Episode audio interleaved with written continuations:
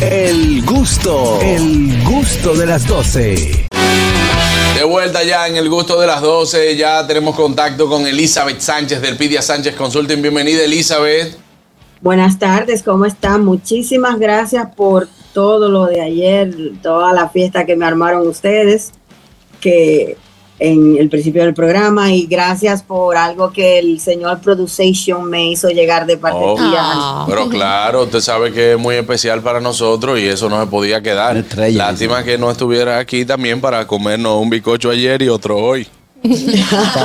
No, el que me regalaron todavía está aquí igualito, idéntico. al lo que llegó el 14. Oh, pero Eh, ¿cómo? pero Ahora ¿cómo que es yo- Ay, Dios mío. ¿Lo puede congelar? No, no, sí, claro de que sí, que lo voy a hacer porque realmente el bariátrico come un poquito ahora y No te lleves, Sí, pero tú te, tú te lo comes, tú no te apures, que Carraqui- lo de Carraquillo es lambe. Entonces vamos arriba con las preguntas, Elizabeth. Claro. Dice, soy dominicana, me acabo de hacer ciudadana y mi madre vive en República Dominicana. Ey, pero parece un- una Rima, rima. rima. Y desea retirarse en tres años. ¿Debe esperar que ella se retire, ¿Debo esperar que ella se retire o empiezo a hacer la petición desde ahora? Te aconsejo que empieces a hacer la petición desde ahora porque para octubre el Departamento de Inmigración va a aumentar las tarifas. No sabemos exactamente. La primera parte de esa petición ahora mismo está en 535 dólares y se supone que eso se va a ir casi a los 700. Puedes empezar a pedir a tu mamá ahora, tú eres categoría inmediata, IR5, que significa que en un año y tres meses ya tu mamá debe estar lista. Si cuando el caso es aprobado y entra al Centro Nacional de Visa, que es para ir a, a- a terminar los pasos para la entrevista en República Dominicana, tu mamá todavía no se ha retirado, ahí puedes frenar un poquito la petición, a, alargarla hasta que tu mamá esté lista con el Centro Nacional de Visa. Después que esté aprobada por inmigración, hay muchas maneras de que se cumpla el tiempo, pero pídala ahora, porque esto va a subir. Yo, yo creo que Estados Unidos debería hacer algo y claro, pues, si usted tiene, por ejemplo, más de 30 años de visa y ya usted pasó esos 30 años de visa, que usted puede aplicar para una residencia ya. Claro, que le den eso. Coge eso ahí. Realmente, si tú trabajas en el consulado de los Estados Unidos en cualquier parte del mundo, tú solamente tienes que trabajar con ellos 20 años. A los 20 años que tú te retiras, ellos te dan la residencia. Mira Wow, qué bien. Bueno, pues Pero creo eso si tú trabajas con ellos, si tú te matas aquí trabajando, no. Claro, no, yo sé, yo me imagino. Adelante, Eh, Dolphy. eh, yo creo que eso podría responder la segunda re- eh, pregunta de, de nuestro invitado, de nuestro oyente que dice, ¿es cierto que migración incrementará la tarifa? Que acabas de decir que sí. Usted me recomendó hacer la petición a mi esposo y a mis hijos. Es residente. Es lo mismo porque es una primera parte. Lo malo de ella es que el residente, cuando venga la segunda parte en el Centro Nacional de Visa, se le van a ir un dinerito bastante rendido. Así que pídalo ahora, pero ella como quiera va a caer en el, en, en- en el limbo de la, del alza, lamentablemente, porque es residente. Ok, otra preguntita por aquí dice, lleno impuestos junto a mi esposo. Hace poco recibimos una carta de IRS donde dice que a partir del 2022, cuando llenemos, debemos agregar el formulario 8862 por tres años.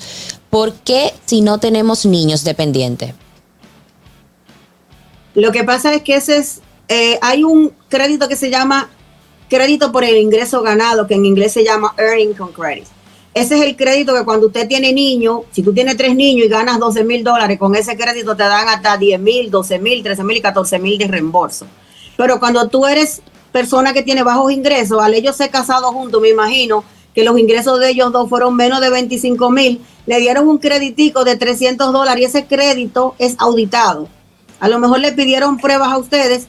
Lamentablemente lo que les mandaron, lo multaron por 300 dólares. Le están dando una multa como que ustedes no pasaron una auditoría. ¿Qué le aconsejo? Llámese a su, a su profesional de impuestos, dígale que se comunique con IRS y pida una revisión. Por 300 dólares usted no debe, por 200 dólares de crédito, usted no debe ser multado por tres años como si usted hubiese fallado hablando mentira o poniendo un dependiente que no era suyo. No lo deje así. Y no es por el dinero, es porque lo culpen de algo que no tienen Claro. derecho a hacer.